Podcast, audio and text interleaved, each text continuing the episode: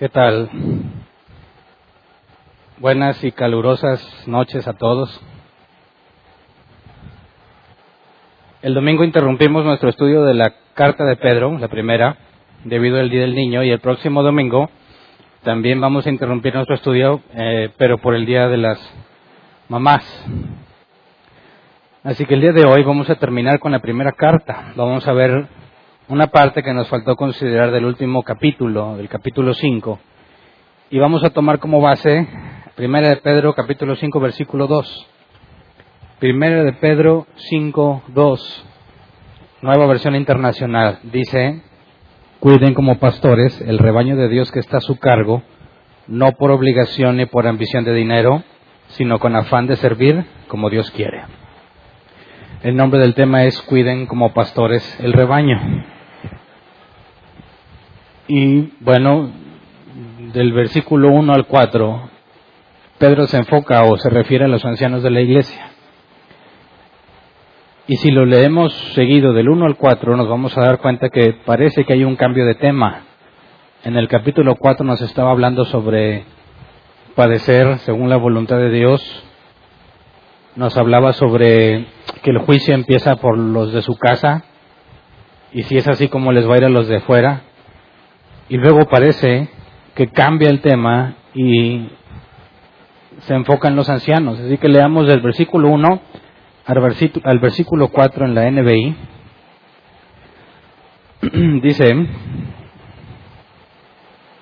a los ancianos que están entre ustedes, yo, que soy anciano como ellos, testigo de los sufrimientos de Cristo y partícipe con ellos de la gloria que se ha de revelar, les ruego esto Cuiden como pastores el rebaño de Dios que está a su cargo, no por obligación ni por ambición de dinero, sino con afán de servir como Dios quiere. No sean tiranos con los que están a su cuidado, sino sean ejemplos para el rebaño. Así, cuando aparezca el Pastor Supremo, ustedes recibirán la inmarcesible corona de gloria. Y bueno, el versículo 1 parecería indicar que cambia el tema, ¿verdad? Cuando se refiere a los ancianos. Pero el punto es que no es así ninguna de las tres versiones que normalmente leemos, la Reina Valdera 60, la NBI y la traducción lenguaje actual, ninguna de las tres tradujo una pequeña palabra en griego. No entiendo por qué, estuve buscando, tratando de encontrar por qué no la mencionaron, por qué no la tradujeron, pero no encontré una razón, quizás si la haya. Pero en el original, si tú consultas el original en griego, hay una palabrita que es eh,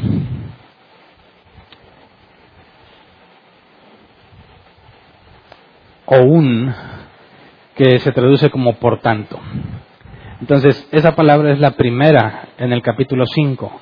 Así que cuando dice a los ancianos que están entre ustedes, antes de decir a los ancianos que están entre ustedes, dice, por tanto, a los ancianos que están entre ustedes, yo que soy anciano como ellos, y luego sigue hablando. Es muy importante notar que el hecho de que esta palabra no lo hayan puesto en la traducción parecería que hay un cambio de tema y desligaríamos o no veríamos en conjunto el capítulo 4 y el 5.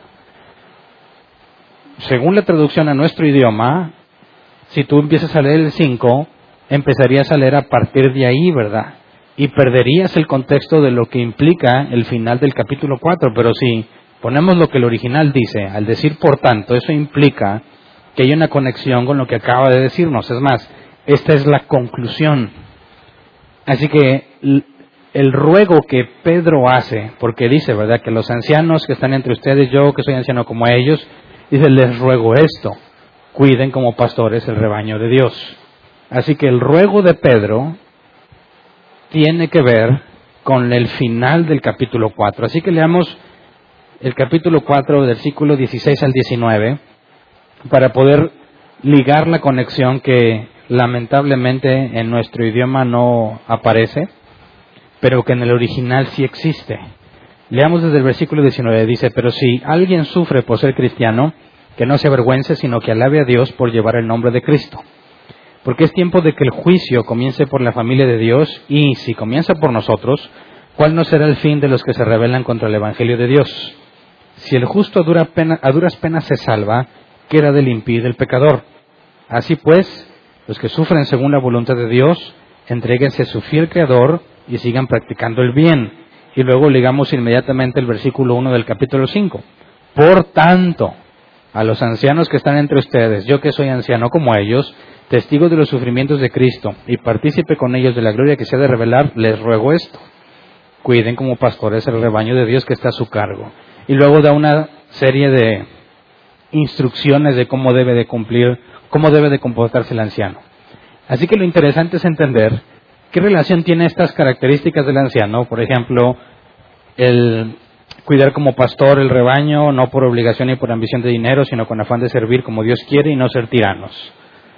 ¿Qué relación hay entre estos requisitos que los ancianos deben de tener con respecto a lo que nos dijo en el capítulo 4? Creo que podemos entender este, esta relación entre ancianos y el sufrimiento según la voluntad de Dios con, uno, con un registro que tenemos de Pablo y Bernabé en Hechos 14. Vamos a Hechos 14, 19 al 23. Hechos 14, 19 al 23. Dice, en eso llegaron de Antioquía y de Iconio unos judíos que hicieron cambiar de parecer a la multitud.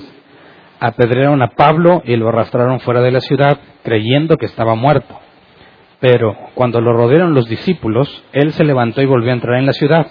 Al día siguiente partió para Derbe en compañía de Bernabé Después de anunciar las buenas nuevas en aquella ciudad y de hacer muchos discípulos, Pablo y Bernabé regresaron a Listra, a Iconio y a Antioquía, fortaleciendo a los discípulos y animándolos a perseverar en la fe.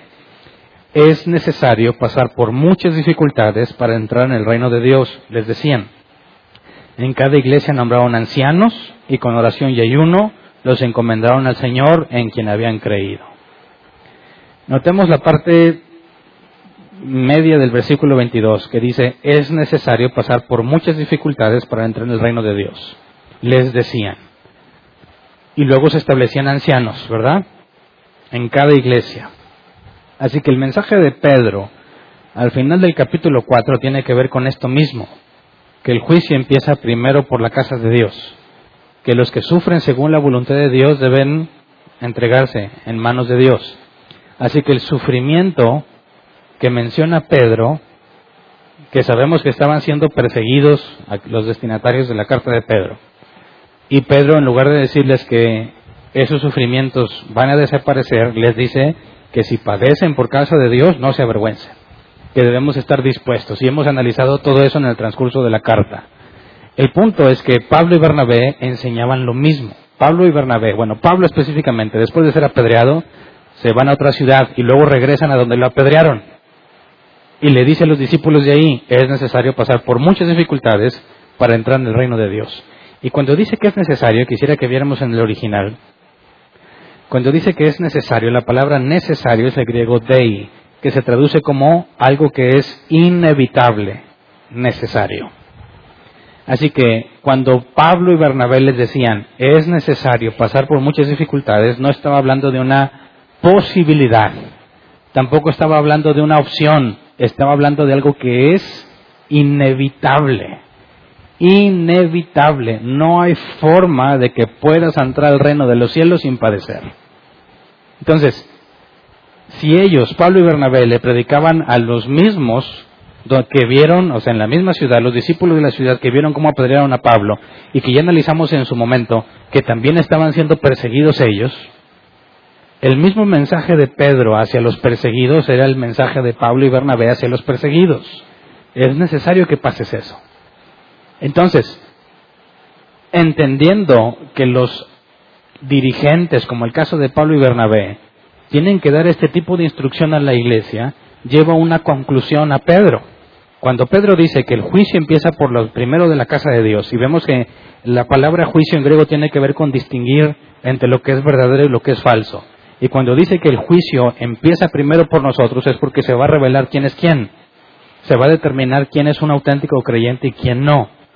Y si entre nosotros nos va a pasar dificultades y momentos difíciles para determinar quién eres y que el trigo salga a relucir y la cizaña quede en evidencia, dice Pedro, ¿cómo les va a los de afuera? Mucho peor. Pero el punto es que, dado que Dios empieza primero a tratar con los de su casa, con nosotros, por tanto, se requiere de los ancianos ciertas cosas. Así que para que un anciano predique lo que Pedro predicaba y lo que Pablo y Bernabé predicaban, en cuanto a la necesidad de padecer para entrar al reino de los cielos, tiene que ver con ciertas características del anciano. Porque honestamente, ¿cuántos, no sé, pastores has escuchado en canales cristianos, en eventos masivos, que le digan a la gente, es necesario padecer dificultades para entrar al reino de los cielos? Yo nunca los he escuchado, nunca. Al contrario, Dios te va a bendecir, Dios te quiere dar una vida mejor, Dios va a solucionar tus problemas y predican un mensaje completamente opuesto al que predicaban Pedro, Pablo y Bernabé. El mismo Jesús también dijo, ¿verdad? Entonces, ¿qué se requiere para que un pastor le diga la verdad a las ovejas sin el típico temor que me ha tocado en lo personal escuchar o me han preguntado directamente, Hernán, ¿no te da miedo que la gente se te vaya cuando les dices eso? ¿Cómo le vas a hacer si la gente se va? Bueno, ¿por qué te preocupa que se vayan? Bueno, es que ¿cómo vas a sostener la iglesia? Ah, bueno, a mí no me preocupa eso. Bueno, ¿y luego cómo vas a, a sostenerte? Pues tampoco me preocupa eso. Porque yo no recibo un salario de la congregación. Así que si la gente se queda o se va, a mí no me beneficia ni me perjudica, ¿verdad?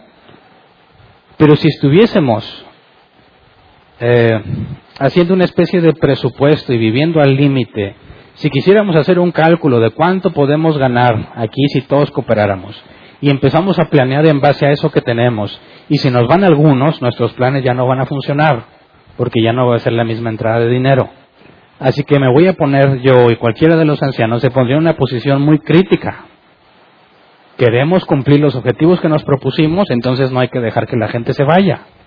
Más aún, si yo viviera también, si yo o cualquiera de los ancianos viviéramos de lo que la iglesia recauda, me afectaría gravemente si alguien se va, porque eso implicaría en automático un descenso de sueldo, porque no se va a sostener.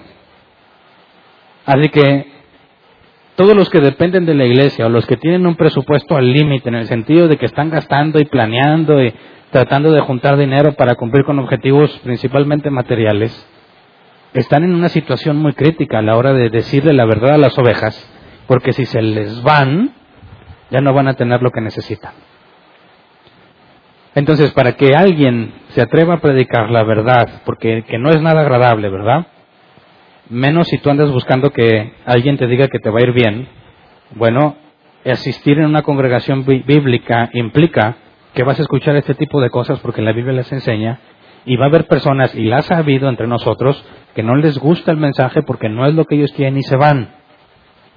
Entonces, démonos cuenta cómo Pedro, poniendo como evidencia que Dios empieza primero el juicio en los de su casa, por eso, en conclusión, les ruega algo a los ancianos. Veamos qué es lo que implica ese ruego. Otra vez vamos al versículo 2 y 3 de 1 de Pedro 5. 1 de Pedro 5, 2 y 3.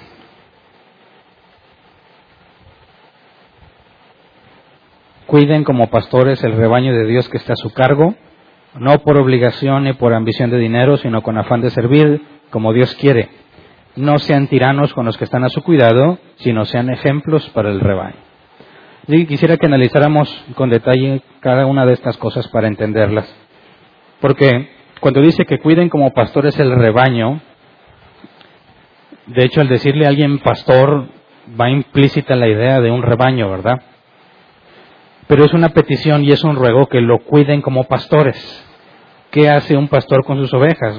Ya lo hemos estudiado profundidad Así que nada más te voy a decir donde dice en Juan 21, Juan capítulo 21, al final tenemos el diálogo entre Pedro y Jesús.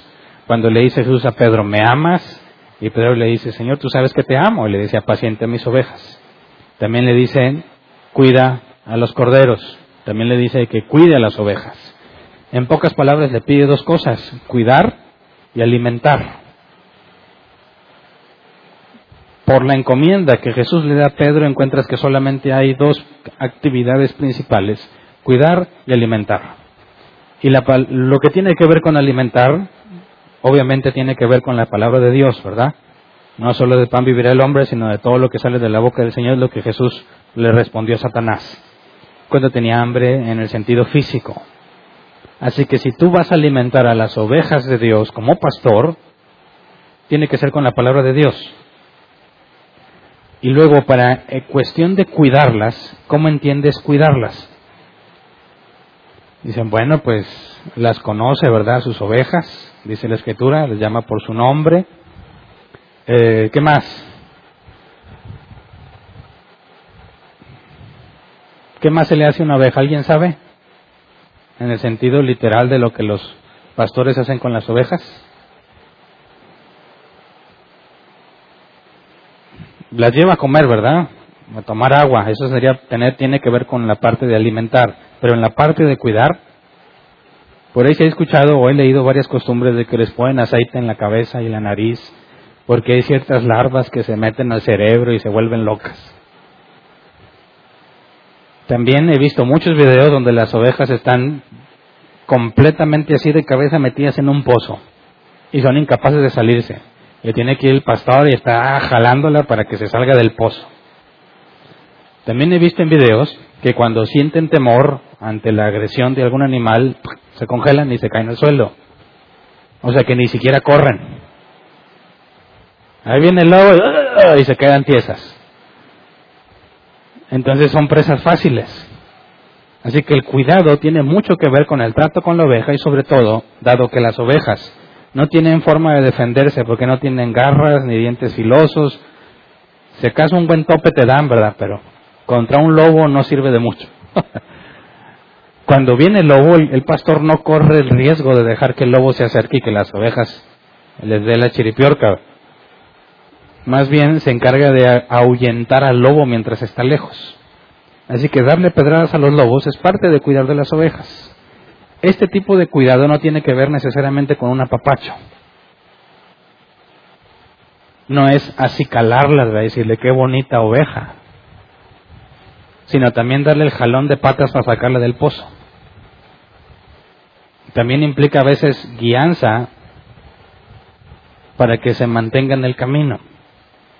Así que cuando dice cuidar como pastores el rebaño, en ese contexto quizás era mucho más visual lo que implicaba hacer que para nosotros que estamos alejados de esas costumbres y que tenemos que investigar en alguna forma del contexto de lo que sucedía ahí, de lo que hoy en día se hacen con las ovejas, para tratar de entender qué es lo que implica.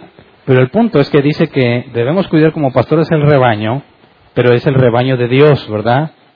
No el tuyo. Entonces, ningún pastor es dueño de ovejas, sino que las ovejas son del, Padre, son de Dios. Así que el cuidarlas como pastores implica también el reconocer que no son tuyas.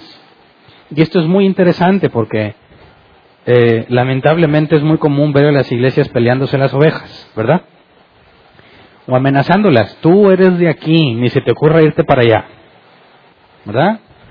oye, es que quisiera ir, no, no, no, tú naciste aquí, aquí te debes de quedar. ¿Dónde está eso en la escritura? No hay ninguna, nada de eso, ¿verdad? Entonces, lamentablemente muchas iglesias se ven como negocios, ¿verdad?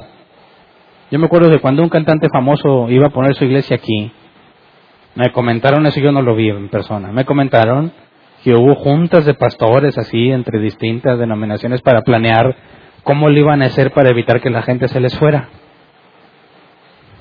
Y dices, ¿por qué le tienen miedo? Porque no quieren que la gente se les vaya. Muchas veces cuando una persona está en una congregación y se cambia a otra, lo consideran uno de los peores enemigos. Es como traición, me traicionaste. Traicionaste a esta casa que te ayudó y que te vio crecer. Pero si las ovejas son de Dios y tú simplemente estás a cargo de ciertas ovejas, ¿cuál sería el problema si una oveja cambia de redil. A fin de cuentas todas son de Dios, ¿verdad?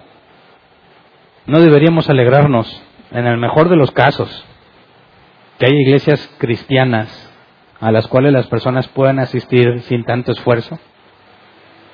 Debería ser una buena noticia, pero para muchos es una mala noticia. Dicen, no, pues se me va a ir. ¿Y luego cómo le voy a hacer? Así que el hecho de tratar de pelear por las ovejas implica que no se entiende el punto de que las ovejas no son tuyas, sino de Dios, ¿verdad? Entonces, si las ovejas son de Dios, eso implica también que voy a tener que rendirle cuentas a Él por lo que hago con sus ovejas. Tiene que haber una rendición, ¿verdad? Así que no puedo tratar las ovejas como si yo fuese el dueño, sino que tengo que tener en claro que tienen dueño.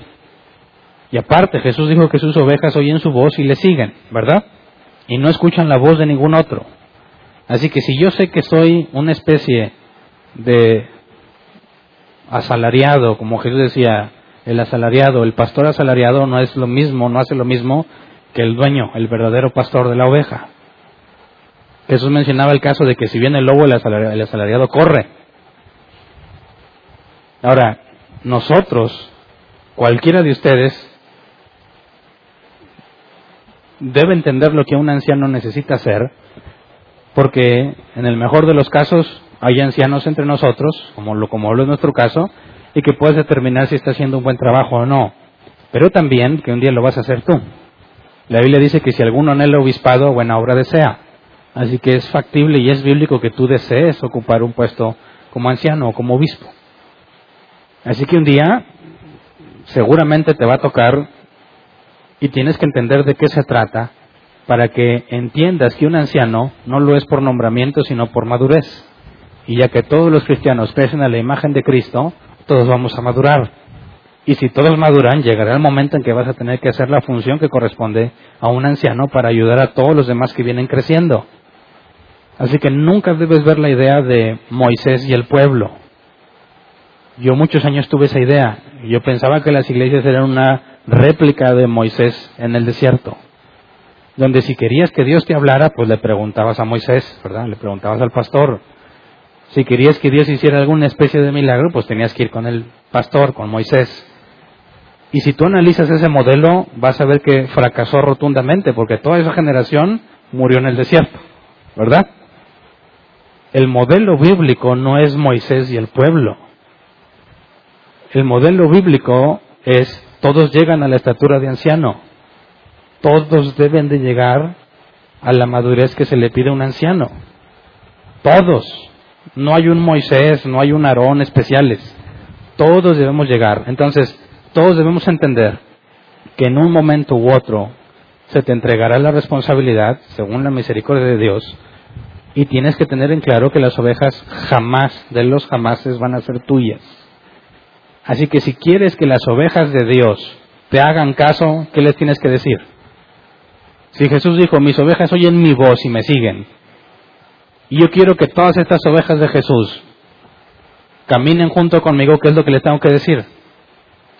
Pues lo que Jesús dijo. ¿Me explico? Estoy obligado a ser bíblico. De otra forma, las ovejas de Jesús no me van a hacer caso, porque Jesús dijo que solo siguen su voz y no la voz de otro. Entonces, un pastor que entiende, un anciano que entiende que pastorea las ovejas, tiene que entender que debe de ser bíblico al 100% si quiere que las ovejas lo sigan. Si quiere que las ovejas vayan a algún punto en conjunto, tendrá que usar solamente la escritura, de otra forma no lo van a hacer caso. Ahí sale la pregunta, ¿qué hace tanta gente haciéndole caso a tanto falso maestro? ¿Cuál sería la conclusión lógica? Que no son ovejas de Cristo. ¿Cierto? Porque si no es la enseñanza de Cristo la que reciben, ¿por qué lo siguen? No tendría sentido decir que las ovejas de Jesús les gusta y lo hacen por voluntad propia seguir a alguien que les enseña una voz completamente distinta, una palabra y un evangelio completamente diferentes. Entonces, el primer paso implica, en cuanto al pastoreo y el rebaño, que no son tuyas, que tienes que alimentar y cuidar, que implica ser bíblico y que vas a rendir cuentas. Luego dice que no debe de hacerlo por obligación. no debe hacerlo por obligación. La Reina Valera 60 dice que no por fuerza, sino voluntariamente. La palabra aquí obligación o fuerza es anagkastos, que se traduce como forzosamente necesario porque así se requiere.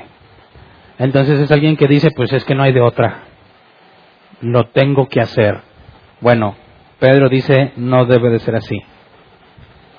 Yo he conocido pastores que lo hicieron a la fuerza y que literalmente nos decían, mira, yo no quiero estar aquí, yo no quisiera estar aquí, pero a mí me pusieron. Así que oren para que Dios me ayude. Y dice, no, pues a buen árbol me encomendé, que ni siquiera él está seguro, está la fuerza, va a predicar y yo tengo que orar por él para que pueda predicar, pues qué esperanza tengo. Si yo quiero avanzar, necesito que me enseñen lo que Jesús dijo, que se metan a estudiarlo y a entenderlo. Pero si la persona dice, pues mira, pues no hay de otra, peor es nada, así que pues ahí va. No, esto es a lo que se refiere Pedro, no lo debes de hacer ni forzado ni porque no hay de otra. Cuando dice que que no sea por obligación la NBI omite la, parte de voluntariamente. La Reina Valera 60 lo pone. Voluntariamente es el griego nekousios, que se traduce como por voluntad propia, voluntariamente o espontáneamente. Entonces, Pedro está diciendo que el anciano es automotivado. Automotivado, ¿entiendes lo que es eso? Nadie tiene que andar atrás de él para que lo haga automotivado es que él solo encuentra la forma, la motivación, el tiempo, lo que se requiera para hacerlo porque así quiere. Cuando tienes a alguien forzado u obligado, tienes que andar atrás de él para que haga las cosas.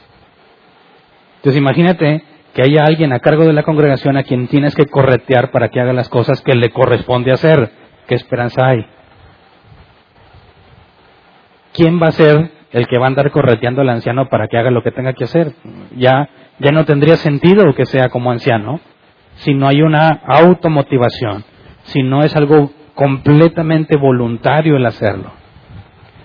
Así que, fíjate cómo estos requisitos nos van a llevar a la conclusión de por qué no dicen la verdad, por qué ocultan la verdad para que las ovejas no se vayan, cuando no lo hacen por necesidad, es decir, lo hago voluntariamente, o sea, no estoy forzado. No hay un compromiso que me amarre. Y allí es el punto crítico. No hay una situación económica que me obligue a hacerlo. Tiene que ser algo que es completamente libre. Y si queremos que entre nosotros haya ancianos que no lo hagan por necesidad ni por obligación, tiene que haber esa especie de libertad de no comprometernos a un punto en el que estemos forzados a tener que ser cierto número de personas o cada vez más personas para sostenerlo. En la escritura vemos claramente que Jesús le dijo a los discípulos cuando los, cuando los mandó, no lleven doble capa ni doble calzado, no lleven nada para el camino, porque el obrero es, digno de su salario. Cuando regresaron les dice Jesús, ¿acaso les faltó algo? Dice, no, ese es el punto. Si Dios te ha mandado a hacerlo, Él también va a poner los medios, de manera que no tienes tú que estar luchando por sostenerlo. Nosotros nos enfrentamos a un problema similar. Cuando decidimos cambiarnos a esta bodega, porque allá ya no cabíamos, dijimos, bueno, era el doble de lo que teníamos que pagar de renta. ¿Cómo le vamos a hacer si éramos los mismos que estaban allá? Pues no sé, se requiere el cambio Hablamos con los que estaban aquí para que entendieran la necesidad que implica cambiarnos de lugar y confiamos en que Dios iba a proveer. A la fecha, gracias a Dios, se ha pagado cada mes de la renta. A veces muy apenas, pero se ha pagado. Se supone que si Dios nos ha mandado algo y lo estamos haciendo como Él dice, tenemos que ver respuesta de parte de Él en cuanto a eso. Pero si nos amarráramos en el sentido de que no, hombre, ya tenemos no sé qué cosas comprometidas y hay que pagar esto y estamos endeudados aquí y endeudados allá. Y luego llega el momento de hablar cosas difíciles de la escritura, cosas que pueden desalentar o desmotivar a los que no vienen buscando a Dios. Lo más normal es que las vas a evitar, porque no quieres complicar más la situación. Así que yo entiendo en cierta forma que los pastores no quieren hablar de las cosas bíblicas tal como son porque les da miedo. Pero si lo hacen así, entonces ya lo no están haciendo voluntariamente, ya lo están haciendo bajo una necesidad, algo que se debe sostener y eso ya no es correcto. Ya no es correcto. Luego dice, no debe ser no debe ser por ambición de dinero. La palabra ambición en griego es dos que se traduce como afán de ganancia base, ganancia deshonesta. En pocas palabras, la palabra eh, kerdos, de la cual viene esta croquerdos, tiene con una ganancia, no necesariamente monetaria, pero según veía un diccionario, dice, para explicar esta palabra que no tiene traducción directa en nuestro idioma, dicen, es como si alguien estuviese buscando una ganancia que necesita mantenerla oculta, porque si alguien se da cuenta sería vergonzoso. ¿Me explico? Imagínate que yo entro a la iglesia y supongamos que aquí dieran un, sueldo. Yo digo, bueno, mi motivación es tener algo de qué vivir. Así que le entro no porque quiera servir a Dios, no porque me interesan las ovejas, no porque Dios me ha llamado, sino porque quiero tener un sueldo. Pero si la gente se da cuenta que esa es mi motivación, sería muy vergonzoso. Eso es a lo que se refiere aquí. No debe ser por ambición de, dinero. Algunos traducen como ganancia deshonesta. Ahora, el punto es que no, la palabra ahí dinero no, no aparece, nada más habla de una ganancia. Y no necesariamente ganas dinero, también se puede ganar influencia, se puede ganar poder, se puede ganar estatus, se puede ganar reputación o incluso fama. Alguien puede decir, no lo hago por dinero, no, quizás no es por dinero, pero quizás estás buscando otra cosa. Yo recuerdo mucho que como yo en mi oficio, mi trabajo, hago páginas web y ese tipo de cosas. Una vez estaba hablando con un pastor que me dijo que quería una página de internet para su iglesia. Y dice, bueno, ¿qué es lo que tienes en mente? Y me dijo una serie de cosas que me hizo pensar realmente si era para la iglesia o no se supone que era para la iglesia, pero lo primero que dijo es, se va a llamar eh, la dirección de la página www. voy a evitar la dirección para no quemar, pero era su nombre.com, ¿verdad? No era el nombre de la iglesia, era su nombre. Y luego en una página tú puedes poner ciertos criterios de búsqueda. ¿Qué tipo de palabras quieres eh, asociar con tu sitio web para que cuando busquen aparezcas? Bueno, todo era su nombre. Y luego una de las secciones más importantes y más visibles era su trayectoria. Entonces, honestamente, ¿esto es para la iglesia? Porque se iba a pagar con dinero de la iglesia, pero ¿a quién está promocionando? A este hombre. Ese es el tipo de ganancia deshonesta, que si lo dijera abiertamente sería vergonzoso. Pero dice, no, no, no, no, es, es para que la palabra de Dios se, se esparza, pueda llegar a más puntos. Sí, pero ¿por qué tu nombre? Es como si yo dijera, mira, vamos a quitar árbol plantado y vamos a poner ministerioshernanvaldez.com o pastorhernanvaldez.com. ¿Te suena que me interesa que la gente conozca de la iglesia o que me estoy promocionando? Ese es el punto de esta palabra en griego. Estás obteniendo algo de forma vergonzosa, no lo dices abiertamente. Esa es la ganancia deshonesta. Pero si hablamos de dinero, no tendría ningún problema en que un anciano perciba salario. Vamos a 1 de Timoteo 5:17.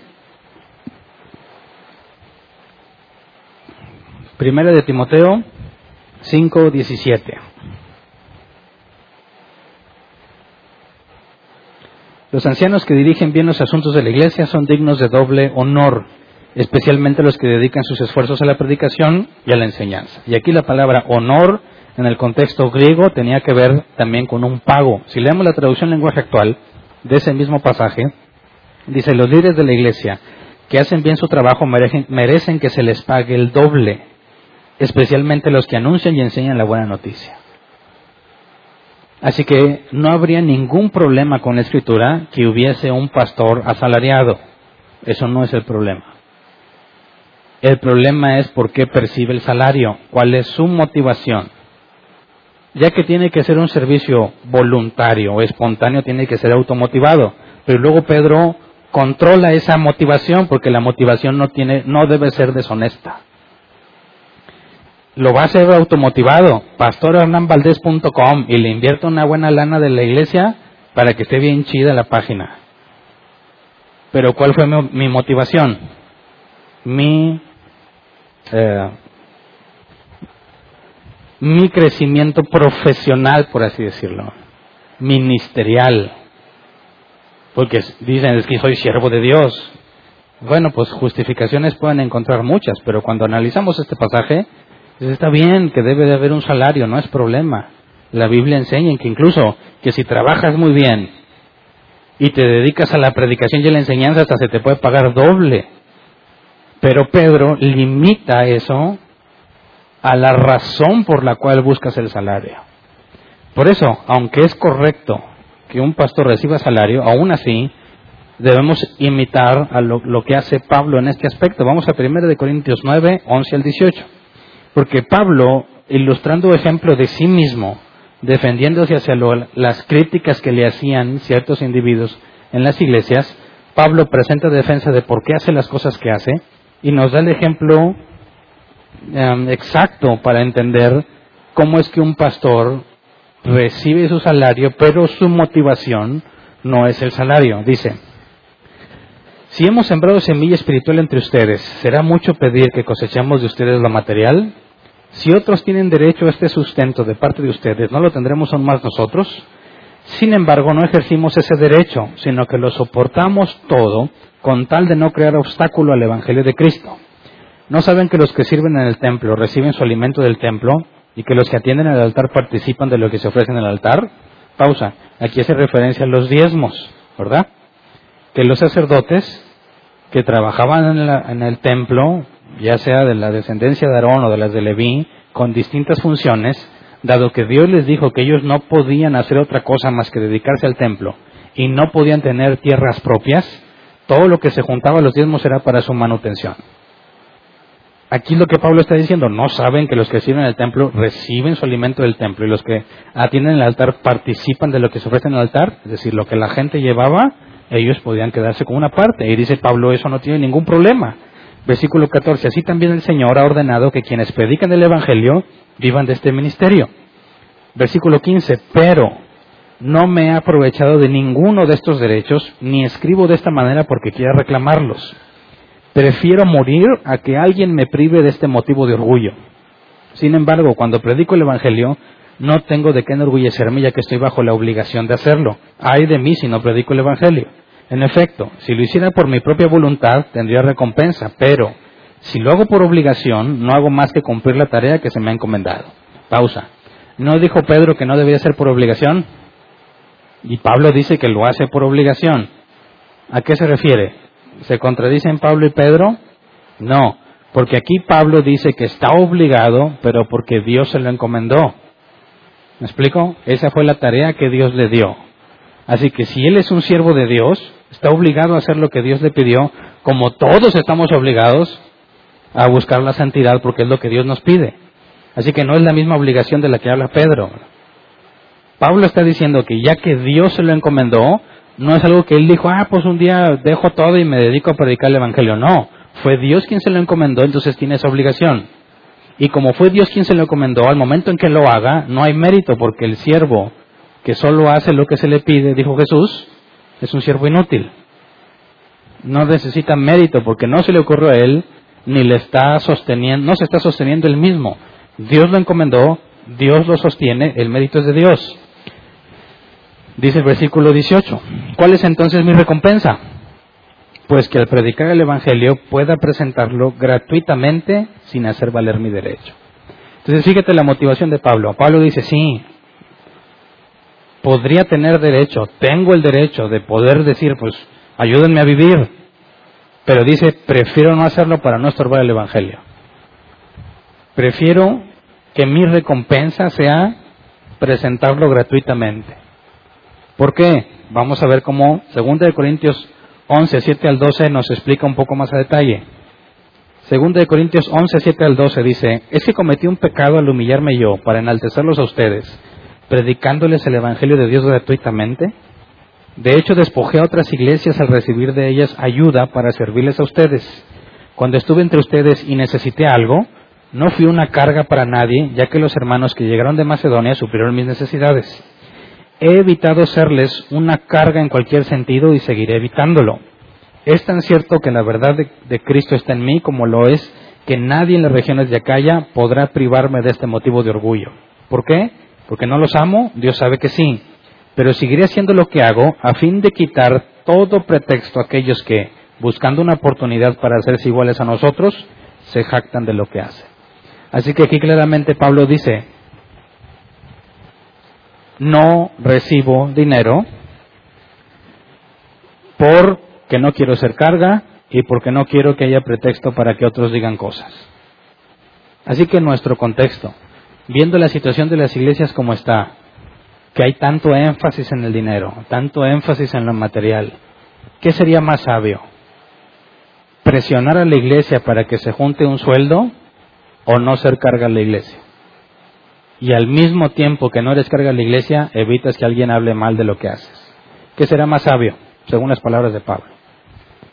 Que dijéramos los ancianos, que somos cuatro, decir, pues aquí dice que nos tienen que dar algo y que es un derecho, más aparte de la renta, así que pues cáiganle. ¿O qué? ¿O no aman a Dios? Quizás les deba de leer Malaquías 3.10, ¿verdad? Traed los diezmos a la Afrodit y probadme en esto, que derramaré bendición, abriré las ventanas de cielos y derramaré bendición. Entonces, fíjate que al momento en que yo necesito algo de la iglesia porque me quiero colgar, en lugar de decir como Pablo, cuando necesité algo, ninguno de ustedes, para ninguno de ustedes represente una carga. Ahora, yo te quiero preguntar, ¿tú sabes cuántas veces yo he necesitado algo? ¿Por? ¿O piensas que no necesito nada? ¿Cuándo te has enterado de que alguno de los ancianos necesita algo? ¿O crees que todos somos millonarios? Claro que hemos pasado por dificultades y nadie se da cuenta. Y diríamos como Pablo, es que ese es mi orgullo, de no ser una carga para nadie. Porque la intención es que el Evangelio se predique gratuitamente. Pablo decía, con estas manos trabajo no nada más para mí, sino también para mis compañeros. Y eso es lo que los ancianos de aquí nos hemos propuesto hacer. No nada más trabajamos para nosotros, también damos dinero en la iglesia, aparte de que servimos en la iglesia. Es el ejemplo que Pablo da. Si algún día esta iglesia gana millones y millones, sería un problema, no en mi caso, que se, requiriera mayor personal, personas de tiempo completo que se dediquen de lleno a las cosas de Dios. No sería ningún problema darles un sueldo para que se dediquen de lleno a eso. Pablo dice, sí, no hay ningún problema, pero Pablo en lo personal dice, prefiero no hacerlo, para no poner tropiezo a nadie. Y eso precisamente es lo que nos hemos propuesto aquí en Árbol Plantado. Ninguno debe estar aquí buscando ni presionando que se junte lo que se debe de juntar para pagar sueldos, para pagar... ¿Sabes qué? Evítate todo ese problema. Dejemos que las cosas sean libres, que, que el servicio sea voluntario, que no haya ninguna obligación ni necesidad de manera que caigamos o cedamos a la tentación de corromper la escritura con un buen fin, con el fin de obtener dinero para la obra del Señor. ¿Te fijas? Si tú mismo, cuando te llegue el momento en que Dios te mande a servir, tú vas a tener que decidir esas dos cosas, una de las dos. O vas a buscar apoyo de la congregación o te las arreglas tú para no nada más vivir tú, sino también apoyar a la congregación y te va a tocar decidirlo. Y debes de ser sabio. No te pongas tú mismo en una situación tan crítica que veas a tu familia con escasez, porque hay gente que no da y que tengas que empezar a buscar la forma de presionar a la gente para que traiga dinero para que puedas vivir. Es lo peor que puede pasar. Que tú mismo te pongas en esa situación. ¿Para qué? Mejor, con estas manos, ponte a trabajar. También es bíblico. No seas una carga para la iglesia. Que el Evangelio se predique gratuitamente. Que todo lo que hagamos sea gratuito. ¿Para qué? Para que no haya ninguna sola persona que quiera aprender que no pueda hacerlo por falta de dinero. Que el dinero nunca sea un obstáculo para la predicación del Evangelio. Que no solo los que tengan dinero tengan acceso a la palabra de Dios, sino que cualquiera pueda hacerlo y eso requiere un sacrificio. ¿Verdad? Bueno, nos regresamos al requisito, ya que, aunque es válido que se reciba un salario, sería incorrecto que se use ese derecho siendo carga en la iglesia, ¿verdad? Si la iglesia no puede soportarlo, sería antibíblico ponerle esa carga a la iglesia para que un pastor pueda vivir. Más bien ese pastor debiese buscar trabajo, aunque sea temporal o momentáneo, para no ser carga a la iglesia. Luego nos dice eh, que deben de hacerlo con afán de servir. Aquí la palabra afán de servir es una sola en griego, prothumos, que se traduce con como una mente lista, con prontitud o alegremente. Entonces, no por obligación, no por ambición de dinero, no por ganancia deshonesta, ya sea autopromoción económica, de influencia, de poder, de estatus, etcétera, sino con alegría, con una mente lista. Luego nos dice en el versículo 3, no deben ser tiranos, sino ejemplo para las ovejas. Y aquí la palabra tiranos es el griego katakurio, que se traduce como ejercer dominio sobre alguien. Ahora, yo tengo mucha experiencia en esto porque así me trataban a mí yo sé que quizás a muchos de ustedes. Cuando no coincidías en algo bíblicamente hablando con la persona que predicaba, al momento en que les ponías tus argumentos y no tenían cómo defenderse, no fallaba la de te tienes que sujetar porque soy tu autoridad. Esa es como que dice la vieja confiable. Ya cuando lo demás, ya no hay forma de decir, no, no, pero yo soy autoridad. Y si te rebelas contra mí, te rebelas contra Dios. ¿Es bíblico? No. Cuando dice aquí, no sean tiranos, sino ejemplo para las ovejas, y la palabra griega implica en que no ejerzas dominio sobre alguien, eso invalida completamente la idea de que te sometes porque soy tu autoridad. Cualquiera que te pretende decir, te sometes porque soy tu autoridad, está haciendo lo opuesto. Está haciendo lo que Pedro dice que no hagas. No debes ejercer dominio sobre alguien.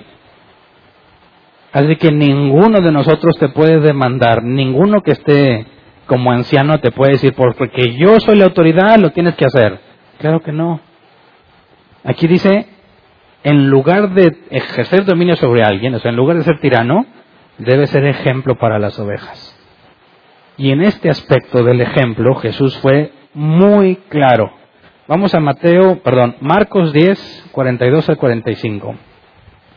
Marcos 10, 42 al 45. Dice, así que Jesús los llamó y les dijo, como ustedes saben, los que se consideran jefes de las naciones oprimen a los súbditos y los altos oficiales abusan de su autoridad. Pero entre ustedes no debe ser así. Al contrario, el que quiera hacerse grande entre ustedes deberá ser su servidor.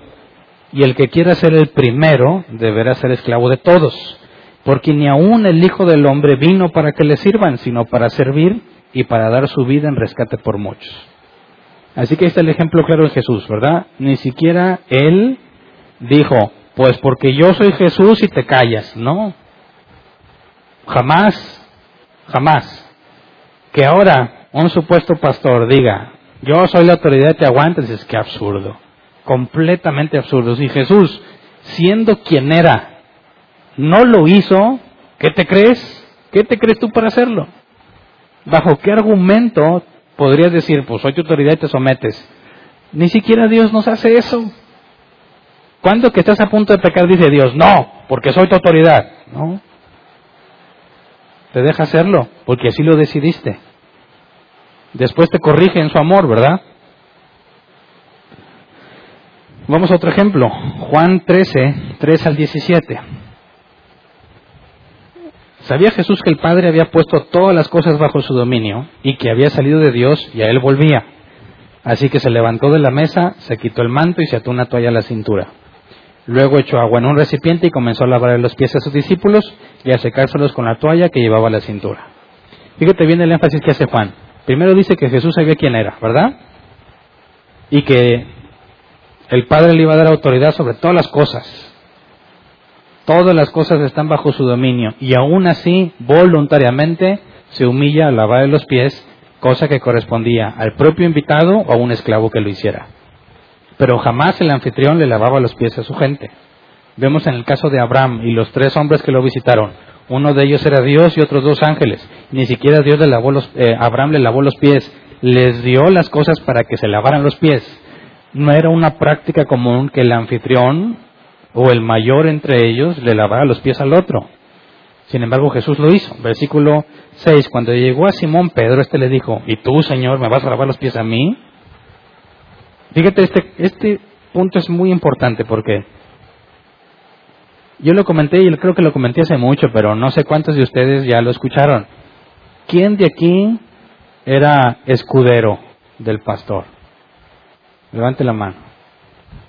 No tienes, a ver, ¿quién no tiene idea de qué es ser escudero?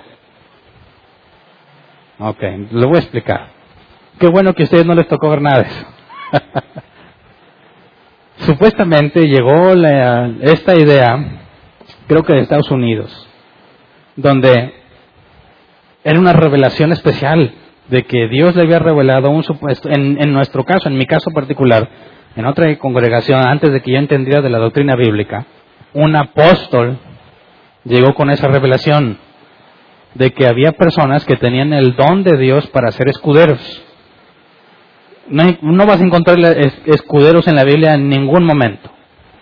Pero este escudero consistía en que prácticamente lo dejaba todo como secundario y se enfocaba de lleno a atender al pastor, a su esposa y a su familia. Le llamaban la familia pastoral. Entonces, siempre que un pastor andaba en algún lugar tenía que andar el escudero. ¿Cómo identificabas al escudero? Pues normalmente es quien llevaba la Biblia del pastor. Porque pudiendo el pastor cargar su Biblia, no, no, eso le corresponde al escudero. Entonces el escudero andaba para todos lados viendo qué se le ofrece. Si el pastor se paraba y le daban ganas de voltearse, pues se volteaba al otro lado para estar al pendiente. Si le daban ganas de pararse y venía con su esposa, a mano a su esposa para que no le vaya a pasar algo. Si se subía a predicar, ahí estaba listo. Decía, tráeme el manto de Jerusalén. Y el otro salía corriendo. Y ahí viene corriendo con el manto.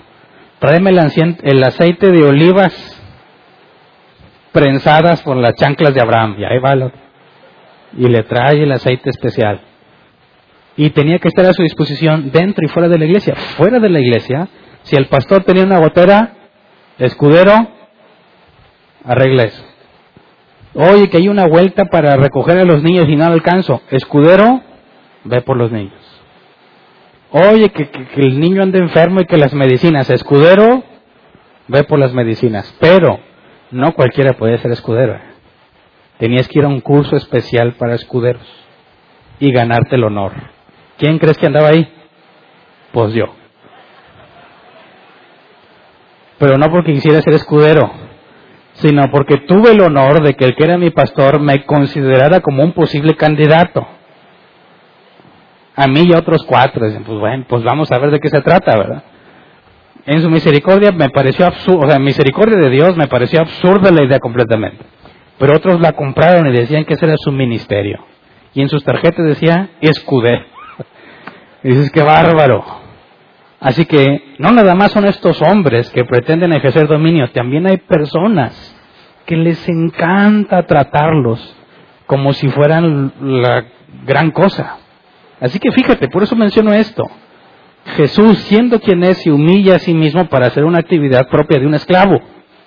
Y Pedro le dice, no, como mucha gente le dice así, no, tú eres el pastor. ¿Cómo? Y lo que digas, pues sí, ¿verdad?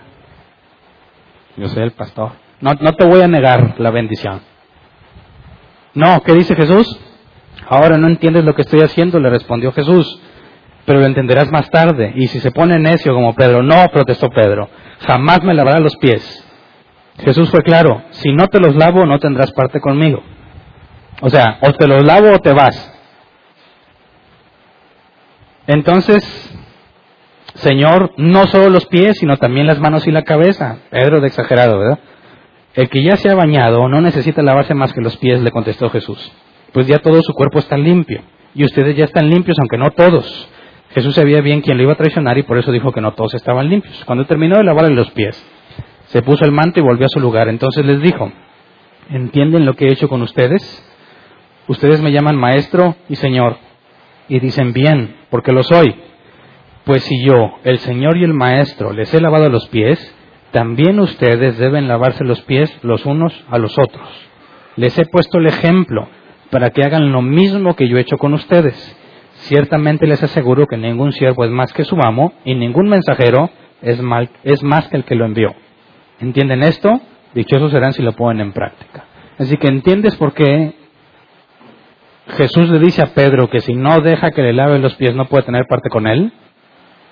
Si Pedro no entiende el verdadero comportamiento de alguien que ha sido puesto a cargo de un grupo de personas, no podría desempeñar la tarea que se le encomendó.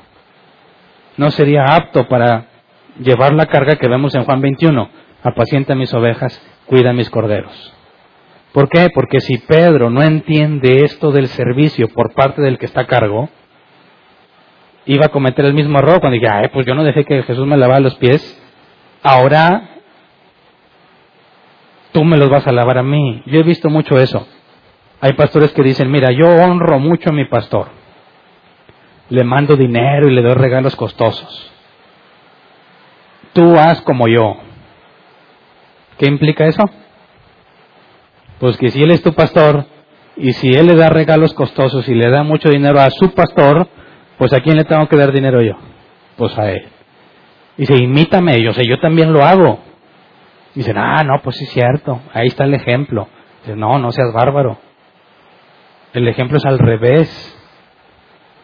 Sí, quizás tendrás la autoridad, la responsabilidad puesto por Dios, por eso debes dedicarte a servir.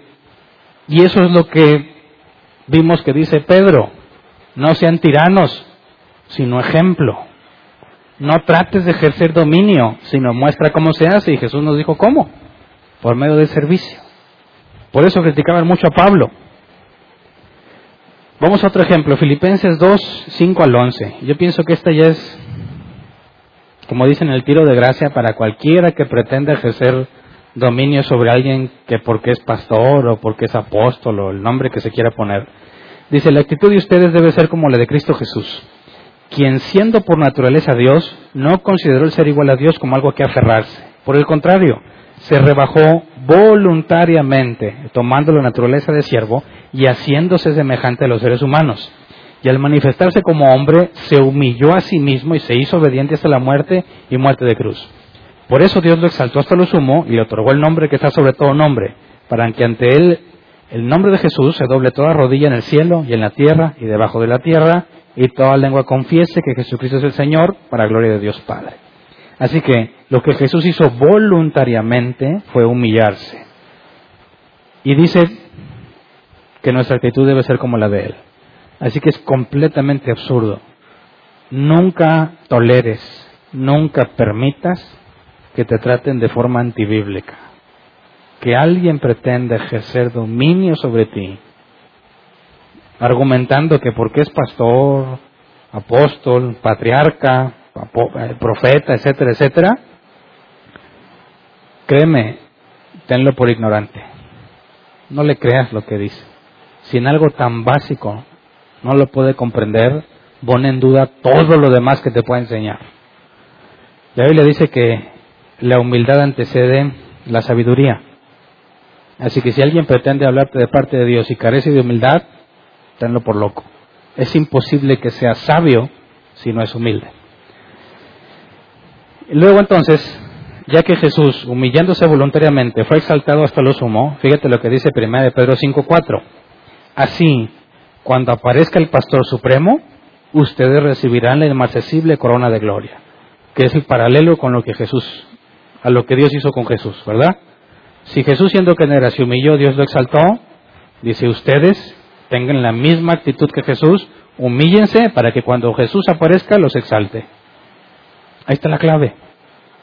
Ahora fíjate, sin estos requisitos, si no entiende todo esto de hablar solo a la escritura, de darle cuentas a Dios por las ovejas que no son de Él, de entender que tiene que cuidarlas y alimentarlas, de no hacerlo a la fuerza ni por necesidad, sino voluntariamente, porque es automotivado. Si no busca dominar a los demás, sino busca dar el ejemplo, tú esperas que si no cumple con esas cosas, ¿te va a decir la verdad cuando está predicando? Claro que no. ¿Por qué razón lo haría? Si tiene un concepto completamente erróneo de lo que es un pastor o lo que es un anciano. Por eso, para que un pastor te pueda decir la verdad, tiene que entender estos puntos. Porque es la única forma de hacerlo. Porque sabes qué? Se oye feo, pero es bíblico. Si tú te quedas o te vas, considerando que yo solo hablé la escritura, no es mi problema. ¿Verdad? Si yo soy fiel al predicarte la escritura y a ti no te gusta y te vas, no tengo por qué angustiarme. Porque las ovejas de Jesús oyen su voz y lo siguen. Y si aquí yo me aseguro de decirte la escritura tal cual es, y a ti te enoja, te fastidia o no te parece interesante, perdóname, pero mejor para mí, porque solito te pones en evidencia de que no estás buscando a Dios, algo más andas buscando, pero no a Dios. Si estuvieses buscando a Dios, la escritura sería muy interesante para ti. No permitirías que te diga algo que no está en la escritura, porque lo que tú buscas es las palabras de Jesús. Por eso, aunque dices, ah, tiene que tener todos estos requisitos para hacerlo, es al revés.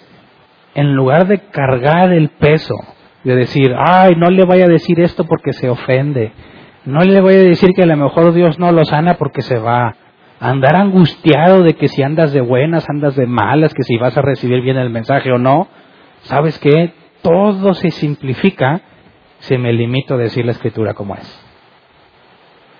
Dios se va a encargar de sus ovejas y también se va a encargar de las que no son y quedan en evidencia. Por eso, estos requisitos llevan a que la carga sea ligera para el que está a cargo de la congregación. Porque no tiene que echarse la iglesia a sus hombros para sostenerla. No tiene que hacer presión para que se junte el dinero. No tiene que cuidar sus palabras para que la gente no se desanime Di las cosas como son y todo lo demás lo hace Dios. Entiende lo que se te pide, enfócate en hacerlo y el resto corresponde a Dios, porque lo que no es, o sea, lo que está fuera de aquí, está fuera de mi control. Imagínate, ¿podrá un ser humano asegurarse con sus propias palabras y cosas que tú estés feliz y contento siempre y que tu vida siempre sea de triunfo en triunfo? Es imposible. ¿Quién ¿Quién podría? Nadie. Y los que intentan hacerlo terminan con su familia destruida. ¿Verdad? Así que quisiera que te pongas en el papel de que un día vas a ser anciano y que tienes familia. Y que espero que entendiste la parte de que vas a buscar a toda costa no ser una carga, ¿verdad? Más unos requisitos que no leímos hoy, pero que se pueden resumir así. Si no eres capaz de gobernar bien tu casa, no puedes con la iglesia de Dios. Así que, considerando todas estas cosas, como Pablo trabaja con sus manos, para él y para los compañeros, no es una carga. No anda diciendo a la iglesia, no, es que mira, pues es que ando pasando cosas tristes y malas, y, y pues si todo se cooperara me puedo ir de vacaciones, porque realmente las necesito. Si te mantienes alejado de esas partes, te vas a encontrar con una realidad que espero que todos estén conscientes, ya que un anciano o un pastor queda descalificado si no gobierna bien su casa, ¿cuál es la principal prioridad para un pastor, la iglesia o su casa? ¿Mm? Su casa. ¿Verdad? Porque si dice no, como dicen lamentablemente muchos pastores, si yo cuido la casa de Dios, Dios cuida mi casa. Se oye muy bonito, pero es completamente diabólico. Falso. Porque cuando lo llevas a la práctica, terminas descalificado en las cosas de Dios y sin casa. destrozado en el ministerio y tu familia destrozada también. Es lo peor que se puede decir desde un púlpito. La Biblia dice todo lo contrario. Si no gobiernas bien tu casa, no sirves para las cosas de Dios. Así que quiero ser muy claro en esta parte. Si un pastor como yo, anciano, tengo que trabajar con mis propias manos, tengo que asegurarme de gobernar bien mi casa para no quedar descalificado, ¿crees que tendré el tiempo para estar al pendiente de todo siempre? ¿Mm? ¿Crees que podré hablarles a todos para ver cómo les está yendo en sus vidas? ¿Crees que podré platicar con todos para hacerles útil? No, y si esperas que lo haga, vas a lograr que me descalifique. Porque voy a tener que quitarle tiempo a mi familia para dárselo a la iglesia. Y eso en automático me descalifica. Así que hay una realidad que tenemos que considerar que si no tienes a alguien de tiempo completo, no puedes esperar que siempre esté cercano a ti. Y no es porque no quiera. Sobre todo mientras más crecimiento experimentemos, más difícil va a ser que yo esté en contacto con todos, que los demás ancianos estén en contacto con todos. Así que hay un costo. Si tú llegaras a decir, ah, Hernán no me ama porque nunca me habla,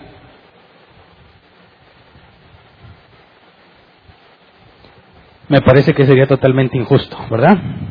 Porque quizás si yo les digo, mira, yo con mis manos trabajo y no soy una carga, dices, amén. Y si yo te digo, no, para, no nada más para mí, también para los demás, y como quieras sirvo, amén. Pero sabes qué, no voy a poder atenderte muchas veces. Ah, eso ya no es amor.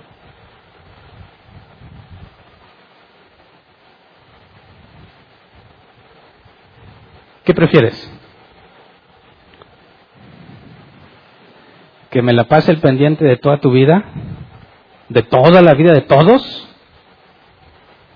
y que solo me descalifique, o que aprendamos a madurar juntos para entender que ni aún el mismo Pablo, que tenía que dedicarse a hacer tiendas con Aquila y Priscila y retirarse por años para vivir y recuperarse y luego regresar al ministerio, ni siquiera él estaba pendiente de todas sus ovejas siempre.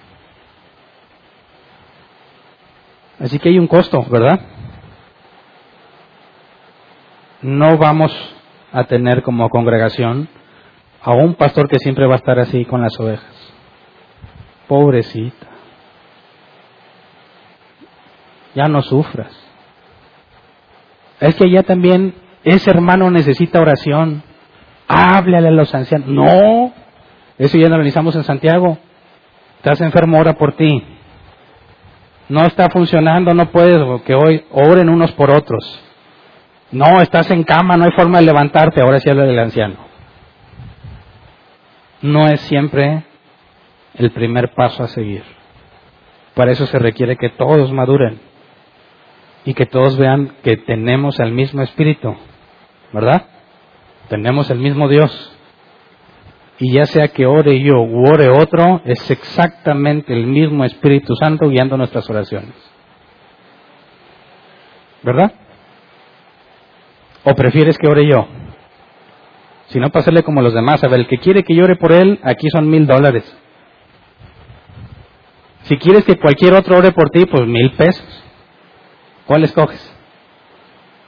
Suponte que estás dispuesto a pagar el dinero. ¿Cuál escoges? ¿Qué sería lo más sabio del término económico? ¿Pagarme los mil dólares o mil pesos? Asumiendo que somos cristianos todos. Dices, ¿para qué le inviertes diez veces más? Bueno, dieciocho veces más. a como está el tipo de cambio. ¿Por qué le inviertes 18 pesos más cuando podrías obtener exactamente la misma oración guiada por el Espíritu Santo, que a fin de cuentas está sujeta a la voluntad del Padre? Y que Dios no me lo va a cumplir a mí por ser yo o a otro. Es lo mismo porque nos ama como iguales. ¿Me explico? Entonces, claro, claro que los ancianos lo hacemos voluntariamente.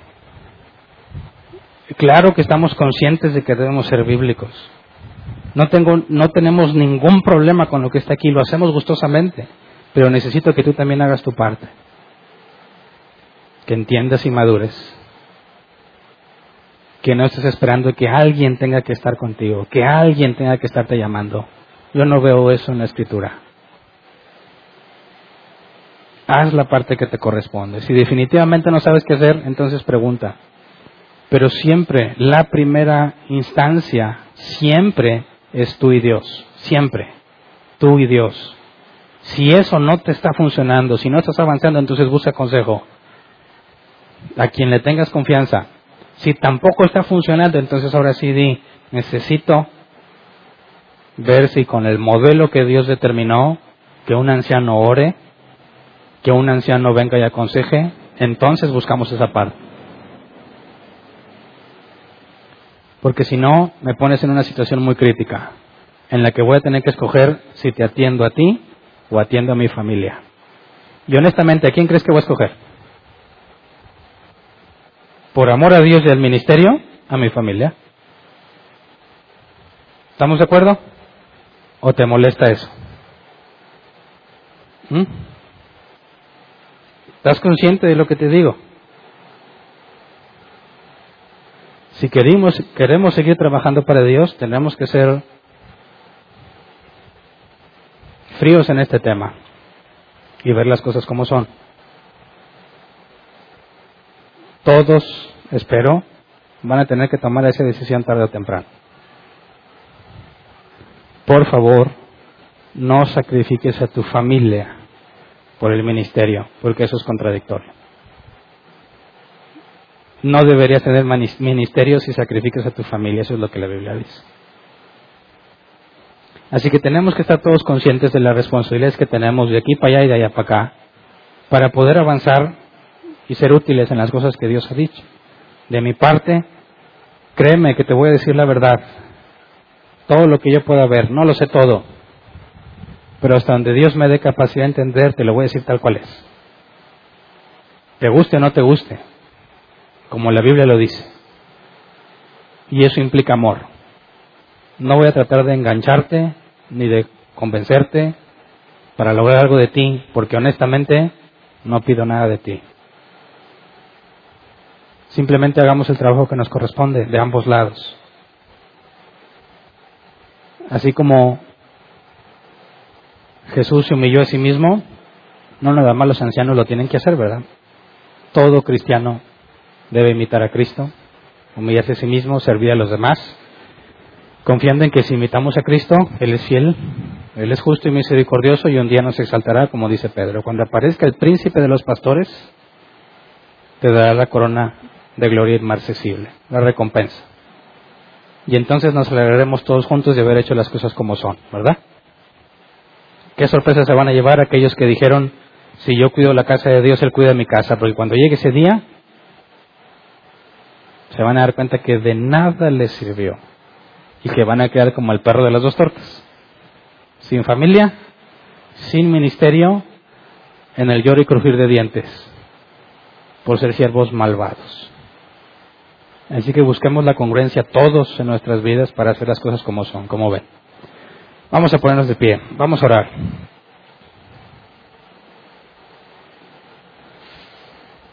Tenemos que encontrar un balance entre hacer todo lo que Dios nos pide y todo lo que tenemos que hacer. Así que ahora te la paso a ti. Dios te dio dones, ¿verdad? Y los dones que te dio, según la Biblia, no son para ti, son para servir a los demás. Así que te vas a topar con exactamente el mismo problema. Si no sirves a los demás, no sirves. No puedes ser contado como parte del pueblo de Dios. Pero si buscas servir a los demás descuidando tu casa, lo que es tuyo, o igualmente no sirves. Así que todos tenemos que asegurarnos de que si queremos servir, no podemos decir, no, pues mira, pues ahorita no ando muy bien, así que por eso no sirvo. No, eso no es lo que la Biblia enseña. No, pues ahorita no tengo mucho tiempo, tengo problemillas en la casa, entonces ya no sirvo. Eso no es lo que la Biblia dice. La Biblia dice, tienes que servir, Tienes problemitas en tu casa, ¿qué tienes que hacer con esos problemitas? Arreglarlos para poder seguir sirviendo. Pero no es una cosa por la otra, ¿eh? Tienes que poner en control lo primero para hacer lo demás. Eso implica que todos estamos obligados a servir. Por consecuencia, obligados a tener en control lo demás. No es justificable ni bíblico que digas, mira, como no tengo en orden eso, entonces no sirvo. No. Es más vale que ponga en orden lo que tengo para seguir sirviendo. Entonces le digo a Dios una y la otra, ¿verdad? Si no, va a tener que decirle a Dios, no, pues dejé a la familia por el ministerio. No sirve. Bueno, dejé el ministerio por mi familia. Tampoco sirve. Así que pongámonos las pilas. Los que están casados, ¿cómo andas con tu esposa? Con tu esposo. ¿Andan bien? ¿No andan bien? Aguas, porque entonces no sirves para la iglesia. Más vale que andes bien. Y muchas cosas en la pareja se resuelven por decir, perdón, me equivoqué, ¿verdad? Pero el orgullote no nos deja y eso te afecta en tu ministerio. Así que quieres servir, más vale que empieces a decir, perdón, me equivoqué, para que las cosas empiecen a avanzar, ¿verdad? Oye, ¿qué tal si mis hijos me llegan a descalificar? Pues más vale que les dedique tiempo desde ahorita para que cuando llegue la edad difícil no experimenten falta de amor, ni anden buscando quien los escuche, ni un hombro donde llorar, ni quien los trate bonito, les hable bonito y hacen cosas que no debieran. No, que no sean necesidades para ellos ese tipo de cosas. Y es, eso es decir, Dios, estoy haciendo lo que me corresponde con mi familia para no llegar a ser descalificado. Para no tener que decir, ya no puedo porque me descalifica mi familia. No es tu familia quien te descalifica. Tú te descalificas al no tener en orden tu familia. ¿Verdad? Entonces, ¿cómo andas en tu vida? ¿Cómo andas en tus ministerios, tus dones? Tienen que estar bien los dos. Tienen que estar bien los dos. Necesitamos muchas manos en la iglesia. Necesitamos mucho que pongas a trabajar los dones que Dios te dio. Es muy necesario. Y mientras más crecemos, más necesario. Que ninguno de nosotros esté perdiendo el tiempo. Se necesita que te pongas a servir en lo que Dios te dio. Así que pidamos a Dios por eso. Señor, cuando vemos la carta de Pedro entendemos que debemos imitarte en todo y cada uno de nosotros, según la responsabilidad que nos has dado, tenemos una parte en la que debemos imitarte, humillarnos a nosotros mismos, humillarnos bajo tu poderosa mano, para que tú nos exaltes a su debido tiempo, para que podamos ser útiles a los demás, para que nuestros dones, lo que tú nos diste gratuitamente, puedan ser usados para edificar a otros, para que puedan entender mejor a Dios, para que lo puedan imitar, para que lo puedan replicar a la hora de explicar lo que han entendido, para que se pueda experimentar tu Espíritu Santo entre nosotros, que no sea solamente ideas eh, en lo que se refiere a lo intelectual, sino que podamos llevarlo a la práctica por medio de ver a los demás aplicándolo. Señor, que el que está nuevo entre nosotros, el que tiene poco, que está caminando contigo, que pueda haber un ejemplo claro, fidedigno de cómo es el cristiano de cómo debe de vivir, de cómo debe de hablar, cómo debe de comportarse, cómo sirve, cómo busca tener en orden su vida.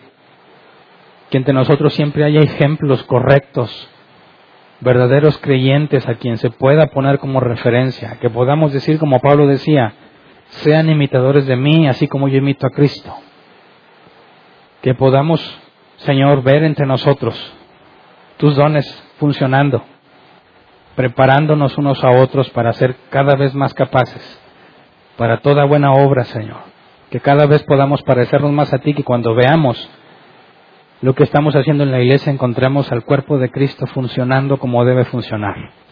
Señor, si entre nosotros hay alguien que tiene problemas en su casa por negligencia, si hay alguien que ha descuidado sus principales responsabilidades, no lo dejes a gusto, no lo dejes conforme, Señor según tu misericordia, hazle ver su error. No lo dejes seguir caminando, no nos dejes seguir caminando errados. Disciplínanos como hijos que somos, Señor, para que podamos enmendar las cosas que estamos haciendo mal y podamos ser útiles. No nada más pensando en nosotros mismos, sino pensando en los que vienen, en los que están llegando y en los que vas a traer. Señor, que entre nosotros puedan encontrar creyentes totalmente comprometidos en vivir como la Biblia enseña, en dar el ejemplo de que la vida cristiana es real, es posible, porque tú nos capacitas por medio de tu Espíritu Santo para hacerlo. Que entre nosotros no haya alguien que se sienta como en el desierto siguiendo a Moisés, sino que todos nos podamos ver unos a otros como Aquila, Priscila, Timoteo, Tito, Pablo, Pedro, Juan, Santiago. Señor, que todos podamos vernos como colaboradores tuyos, iguales, siervos tuyos, Señor, que compartimos la responsabilidad de hacer crecer aquellos que has puesto bajo nuestro cargo. Señor, enséñanos a pastorear el rebaño, tu rebaño que has puesto a nuestro cargo, para que podamos ser hallados fieles cuando te aparezca, Señor, para que podamos ser encontrados entre aquellos que son recompensados y que no nos llevemos ninguna sorpresa, como tú lo has dicho, que pensando que recibirían recompensa recibieron castigo. Señor, concédenos ser ecuánimes y tener un balance correcto entre los compromisos y las actividades que hacemos para no descuidar ni nuestra casa ni el ministerio, sino que podamos con las dos cosas. Conforme a tu misericordia, te lo pedimos en el nombre de Cristo, porque así nos encomendó, para poder seguir haciendo discípulos, Señor, y que podamos ayudar a edificar el cuerpo tuyo que es la iglesia. Y que toda la gloria sea para ti, Señor. Gracias. Amén. Pueden sentarse. Sección de preguntas. ¿Quién tiene una pregunta? Levanta tu mano y te llevan el micro. Y la pregunta esté relacionada con el tema. Si es una pregunta que no tiene nada que ver con el tema, con toda confianza podemos platicarlo después. ¿Alguien tiene una pregunta? Levante su mano. No importa que vengas por primera vez, no se requiere derecho de antigüedad. ¿Alguien? ¿No? Bueno, hoy no les, hoy no les voy a rogar.